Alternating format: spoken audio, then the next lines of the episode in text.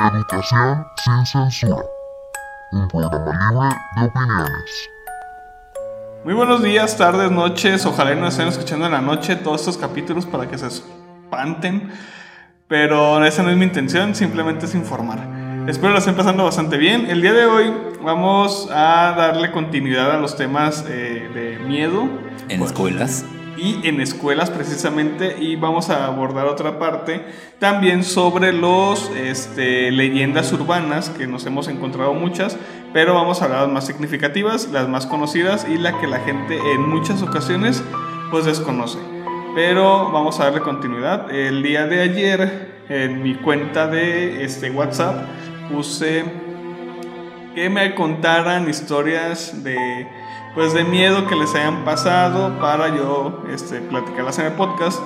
Me llegó una eh, muy, este, muy en particular, el cual pues todo mundo, bueno, al menos en la escuela, este, coinciden que ya la platicamos, la persona del tercer piso. Entonces, esa es una. Esa ya lo comentamos. Pero hay otra muy en particular también, que es la persona, una viejita que se aparece en un segundo piso que también este, el maestro ya la platicó, pero acá le damos otro sentido. Resulta ser que la maestra en cuestión, ella estaba calificando sus últimos exámenes y escuchó a una señora que está haciendo el aseo. Pero para esto la maestra se había quedado en otras ocasiones, eh, ya tarde, entonces por eso le llamó la atención que ella se quedaba sola y no pasaba nada. Exacto, entonces esta maestra pues o sea, sigue calificando, ve que está la señora haciendo el aseo y pues dice, ah, pues este, buenas noches maestra, que le vaya muy bien y bla, bla, bla. Así quedó. Ella baja las escaleras a coordinación y pues resulta ser que les dice, qué bueno que ya tengan, ese, que estén preparándose para mañana, para recibir a los alumnos con, con higiene. Y su impresión fue que los compañeros pues empezaron así eh, como a burlar porque dicen, es que no hay nadie. Y así como que, o sea, a ver, entonces, ¿quién está haciendo el aseo en el último nivel? En el segundo nivel, perdón. Y para esto, como coincidencia o mala coincidencia, la institución está solicitando personal porque justamente la persona que cubre no se da abasto. Exacto, y pues esta persona comenta que después de que sucedió todo eso, pues sí se asustó bastante porque dijo es que no hay ninguna persona con las características, fue que le comentaron.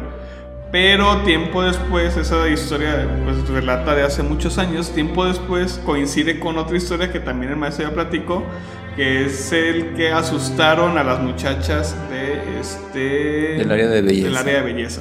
Y curiosamente es el año pasado y curiosamente es a finales de octubre cuando en el auge de todas estas celebraciones se presenta. Entonces no sabemos si este año se repita la historia. Y sí, porque pues ahora sí que sabemos que son energías, no sabemos a qué se deba la mayor cantidad de energía, pero pues resulta ser que es muy importante esto, conocerlo. Pero bueno, dándole paso a otra historia, eh, me topé, o más bien me platicaron ahí entre mis familiares, me platicaron otra historia de una secundaria que también los espantan en, en los baños no voy a decir el nombre de la secundaria, pero sí llama mucho la atención la manera en cómo los espantan. Al principio era solamente eh, gritos, mm, pues gritos así como de escalofrío de los que te ponen la piel chinita.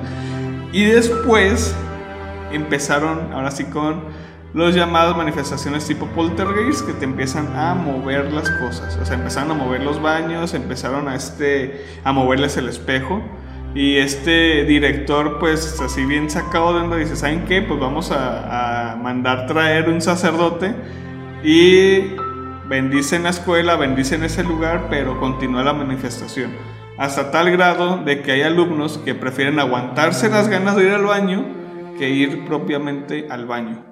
Curiosamente me lo mencionas, eh, me recordó a un lugar, un refugio de lugar, donde dicen que justamente los baños eh, pero también para esta cosa, para este aspecto y este lugar, tiene su anfiteatro, que resultó ser que era una fosa común, casi nada. Casi nada. Y no, y si hablamos en cuestión de baños, aquí en Claquepaque, en el refugio, precisamente, también hay muchas manifestaciones, pero eso, ah, porque actualmente, vamos a poner en contexto, la, el refugio se va a convertir en un centro universitario provisional de la UDG, que le pusieron Centro Universitario de Tlaquepaque.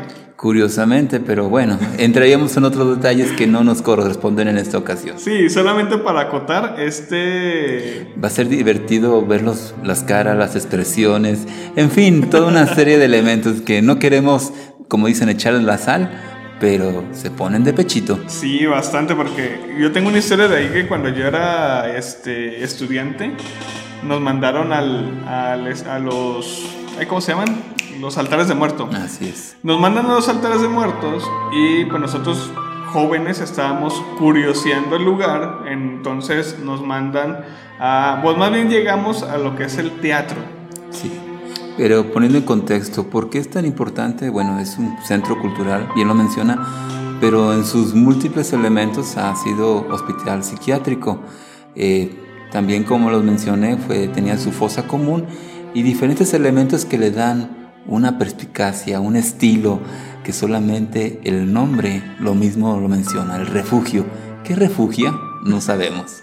Tiene muchas historias ese lugar, la verdad, pero principalmente esa la que yo les voy a platicar es que en el teatro había un piano, no sé si todavía existe el piano, tengo años que no me meto ahí, pero en ese entonces había un piano, nos metemos mi compañero y yo y se empieza a tocar, o sea, se perdón, se empieza a emitir sonido del piano. Entonces a nosotros en ese momento sí nos sacó mucho de onda porque inclusive gritamos que si había alguien ahí.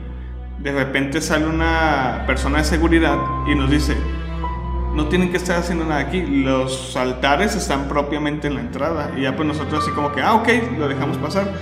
Cuando fuimos, es, bueno, perdón, ya cuando íbamos en camino hacia afuera, le preguntamos al, al señor Justicia, eh, ¿hay alguien ahí en el teatro de pura casualidad? Y se cae el, el señor Justicia diciendo, no, ah, es que escuchamos que tocaron el piano. Pues total que esta persona también se sacó de onda y dice, es normal muchachos, no pasa nada. Y bueno, historias como estas, bueno, que hasta eso le han sacado jugo, eh, dada la historia y la que se presenta, realizan ciertos recorridos, ustedes pueden investigar y bueno, son interesantes, yo tuve la oportunidad de estar en uno de ellos, así que bueno, entre la magia, entre la oscuridad y esas historias, pues bueno, en- envuelven más, crean esa magia, ese aspecto místico o tenebroso. Y sí, porque es, una, es un lugar que tiene bastante historia. Pero bueno, vamos a ir dando ya este otro giro a esto y vamos a hablar Pero justamente no podemos perdernos tanto, ¿no? Si vamos a hablar de estos lugares, ¿qué otro lugar particular en Guadalajara existe con ciertas historias? ¿Cuál sería ese lugar? Pues tenemos el Museo Panteón de Belén, que ahorita ya se volvió un museo, es el Panteón de Belén, que ese vamos a hablarlo más adelante. Bueno, en otro podcast para dedicarle un podcast completito al, al Panteón de Belén, La Casa de los Perros, que actualmente es la del periodismo. El no Museo del Periodismo. Museo del Periodismo. Está otro lugar enigmático. Podríamos considerar casi todo lo que es el centro de Tlaquepaque. ¿Por qué? Eh, según dicen, eh, acuérdense lo que es la definición de un camposanto. Recuerden que afuera de las iglesias estaban los cementerios, lo que conocemos como cementerios, y buscaban eh, llegar a Dios. Entonces, entre más cerca se estuvieran del altar, pues más se pagaba. Pero eh, con las construcciones, con la urbanización de la ciudad, pues ¿qué sucede? Que esos lugares simplemente se quedan cubiertos. Entonces eh, hay otra magia, otro lugar que quizá no tenga tanta relación histórica, pero sí un hecho catastrófico, fue la zona del 22 de abril, donde muchas personas perdieron la vida y donde se dice o se cuenta que toda esta zona tiene un aspecto, tiene una pesadez, por decirlo así. Eh, en particular, una alumna me contó esta historia. Decía que su casa, ella no podía apagar las luces. ¿Por qué razón? Porque siempre amanecía rasguñada, moreteada. Entonces tenía que dormir con la luz prendida. Tan es así que sus animales, gatos, perros, no querían entrar a su cuarto o en especial, más en el cuarto de ella. Lo que me dice es que la casa parte de la casa fue construido con los restos de las explosiones. Y recuerden que fueron muchas las víctimas, fueron muchos los restos, entonces no sabemos si algo se llevó o algo que se construyó le dio ese tinte o esa pesadez o mala energía, por decirlo así. Pues recordemos que eso sucedió eh, a causa de de la combinación de gasolina, agua y otros elementos. Eh, fueron las explosiones cerca de la Central Vieja aquí en Guadalajara. Y hay otra, yo me bueno, más bien he platicado con las personas que viven por esa zona. Hay una persona muy cercana a mí que vive por ahí, que ella dice que en la madrugada se escuchan lamentos. O sea, de personas que gritan que realmente o sáquenme o ayuda o, o cosas por el estilo que uno dice, ok, este, no sé en qué casa esté pasando esto, pero casualmente en toda esa zona actualmente son muy pocas las casas, en la mayoría son negocios. Sí, y aparte de eso, si vamos a gritos, otro sonido muy particular que recorre las calles de la ciudad es el del cual. El de la llorona. Una. ¿Otra sería? El del el charro, no, sí, eh, ¿cómo? Sería el, bueno, el charro negro, que sería una, pero sería las carretas. Se menciona, se dice que en Guadalajara pues ya casi no hay carretas, pero lo curioso es escucharlas a altas horas de la noche y que coincidentemente, llámenlo así, eh, por lo general en esa cuadra, en esa zona, fallecen personas. Dicen que no te asomes si escuchas sobre la carreta. ¿Por qué? Porque viene o pasa por almas y una de esas almas puede, ser, la tuya. Así es, una historia que yo tengo muy en particular eh, hace, de hecho, para esas fechas precisamente, este, estrenaron en el, Canal 5, actualmente es el Canal 5, antes era el Canal 9 en la televisión, la versión extendida de El Exorcista. La versión extendida dura aproximadamente entre 5 y 6 horas. Entonces yo en aquel entonces, hablando que era adolescente, yo trabajaba de cerillito en la farmacia de Guadalajara, entonces empezó la película como a las 8 de la noche y se terminó como a las 2 de la mañana aproximadamente. Yo me voy a trabajar a la mitad de la película, regreso, la sigo viendo y todo. Pues para no hacerles el cuento más largo, a las 2 de la mañana se acaba la película, yo ya me listo para dormir, dije, ok, ya se acabó, qué chido, está muy bonita la película, me voy a ir a dormir y empiezo a escuchar, pues así que una como tipo calandria que están jalando unas cadenas. Sí. Muy elemento, muy representativo. Y sí, bastante, o sea, que te saca de onda, o sea, estás pensando que dices, ¿qué hace un caballo una persona a estas horas? Sí, son sonidos que dicen, en medio de la ciudad, no van, ¿qué hacen? ¿Qué pasan? Ojo, sí existen, sí hay calandrias, de hecho, eh, como parte de evitar que se dañen o se lastimen a los animales, estas calandrias se han vuelto electro, eléctricas. Eléctricas, eléctricas. Entonces ya casi no hay. Eh, pero bueno, esos su sonido y características son muy particulares. Sí, y da mucho miedo de verdad porque esa vez, para no hacerles el cuento más largo, yo lo que hago es que me asomo y al momento de que me asomo por la, por la ventana, veo a una persona con una capa negra y volteé hacia mi, pues ahora sí que hacia donde yo estaba, me dio mucho miedo, yo me metí abajo de las cobijas y nomás escuché que tocó la puerta. Yo creo que se apiadó mucho de mí. Porque... ¿Se, apiadó o cambió o intercambió tu alma o tu por algún vecino? ¿No pasó algo? Casualmente al día siguiente eh, no me di cuenta que falleció un vecino, no vecino del edificio, sino uno que vivía como a cuatro o cinco edificios. Por lo tanto, era la zona, entonces si no eras tú, a alguien me tenía que llevar. Sí, Pero aquí tenemos a nuestro compañero, vivito y bien coleando. Aquí haciendo los podcasts cada semana. bueno, la otra historia que hay un mito, o más bien es una leyenda urbana, que es La Llorona. Sí, que sus orígenes eh, serían falta nuestra compañera para que ella nos diera ese aspecto prehispánico, porque es ahí donde se origina donde mencionaban que este personaje lloraba o daba el antecedente de, ay mis hijos, ¿qué será de mis hijos? refiriéndose a la conquista o a la llegada de los españoles, que si ustedes recuerdan o conocen la historia, sabemos todas aquellas atrocidades que se, se crearon, se hicieron durante el periodo de la colonia. Entonces era el antecedente de, ay mis hijos, ¿qué será de mis hijos?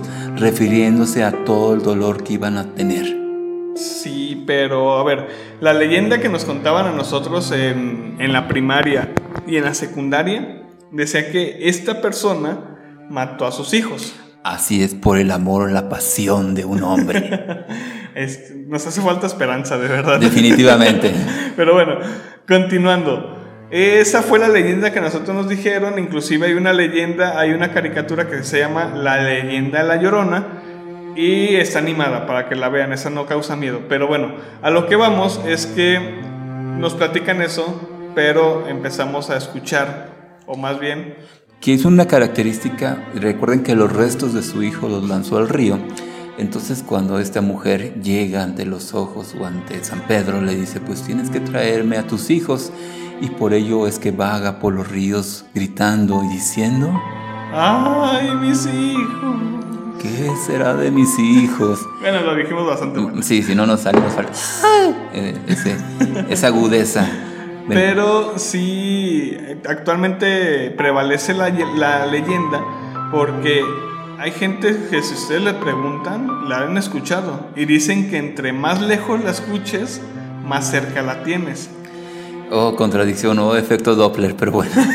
bueno. Pero hay, hay otro aspecto, ¿no? Eh, como les comento, se aparecía en ríos. A mí en lo particular me dice mi abuelita que cuando era ella niña escuchaban eh, este lamento y lo que hizo su mamá, curiosamente porque estaban lavando en el río, recuerden que se lavaban en los ríos, fue tomar a mi abuelita y pues empezar a rezar y alejarse, comenzó a alejarse porque decían que se les quería llevar, es decir, principalmente se lleva a los niños. ¿Qué sucede cuando estos ríos se secan? Pues dicen que el agua reconoce su río, su cauce. Su cauce. Entonces, pues por ahí sigue pasando esta señora. Sí, o sea, sabemos que Guadalajara, bueno, tan siquiera aquí en Guadalajara, que es donde se graba el podcast y Tlaquepaque, Zapopan, Tlajomulco y toda esa zona, pues era una zona de ríos, o sea, propiamente estábamos, este... Que curiosamente eh, se presenta en cada época de lluvias, tenemos los mismos estragos. En el caso de la calzada Independencia, eh, está entubado, lo que sería el río San Juan de Dios, y en particular el Parque Agua Azul sigue siendo un yacimiento, por eso su nombre, Agua Azul, eh, que si ustedes ven las imágenes verían que es muy bonito. Entonces, tenemos ahí ese elemento, esta doña que, que sigue vagando. Sigue vagando, sigue deambulando, sigue llevando o espantando a aquellos trasnochadores que en una noche de juerga, alcohol y pasiones pues salen a divertirse, pero lo que no conocen, lo que a veces se les olvida, es que esta mujer jala parejo o agarra parejo. Este ente, perdón, por ser mujer, no, no sé. Y por último, eh, vamos a platicarles sobre una leyenda en particular que sucede en Lázaro Cárdenas, aquí mismo en Guadalajara. Esta leyenda, pues dicen que si transitas por Lázaro Cárdenas, no recuerdo bien la altura, dicen que es... Si no me equivoco, eh, donde recuerdo la historia es cerca del Álamo, en lo que sería la entrada por carretera Chapala. Por carretera Chapala, que ahorita actualmente está... Eh, ¿Cómo se llama? La Expo Ganadera. La Expo Ganadera. Entonces, pues bueno, si tienen la oportunidad de visitar el lugar, pues pueden encontrarse esta bonita atracción. Y es dos por uno. Entonces, dicen que este las personas que han visto a esa persona, a, esta, a este ente, silueta, figura, siempre trata de cruzar y de hecho la arrollan y oh sorpresa, pues no hay pues nada. Y puede provocar accidentes o ha provocado, ha provocado muchos accidentes. Para el mejor de los casos ha provocado el accidente. Eh, o solamente la arrollan, pero me han platicado traileros o camioneros también que se les ha subido propiamente al camión. Sí, es, o, o taxistas que la llevan después de pasajera. Dices que, que, volteas y ay, ya se me subió, ni siquiera encender el taxímetro, ¿no? Sí, o sea, es muy. Inclusive un, un trailero que yo conozco me platicó esa experiencia que él la tuvo aquí al lado. Entonces él contaba, o sea, se asustó mucho guardó la calma y no provocó el accidente. Exactamente, imagínense que ir conduciendo, eh, no sé, va a haber sido en la noche. Sí, en la noche, era en la madrugada. Y que te parezca o que esté sentado alguien a tu lado, ¿qué haces? ¿Qué reaccionas? Pues lo más eh, quizá instintivo es eh, pues detenerse, pero pues llevar una velocidad, la inercia hubiera arrasado con todo. Sí, bastante. Y hubiera ocasionado que de hecho esa zona, casualmente, lo que es Lázaro Cárdenas y Carretera Chapala, pues son zonas que han tenido accidentes muy fatales. Sí, y constantemente. ¿eh? De igual forma, en la curvatura, en la carretera Chapala, no tiene menos de un mes o mes y medio que ustedes pueden ver la noticia, pues hubo varios muertos. Y bueno. Sí, eso es por imprudencia, la verdad, pero... Y eso fue en el día. Volviendo a eso mismo de los accidentes, eh, teníamos un alumno que en paz descanse. Este alumno me quedó muy claro, él estaba esperando su, su camión ahí en carretera Chapala por personas que imprudentes bajo el influjo, influjo del alcohol eh, voltean, giran y literalmente lo aplastan.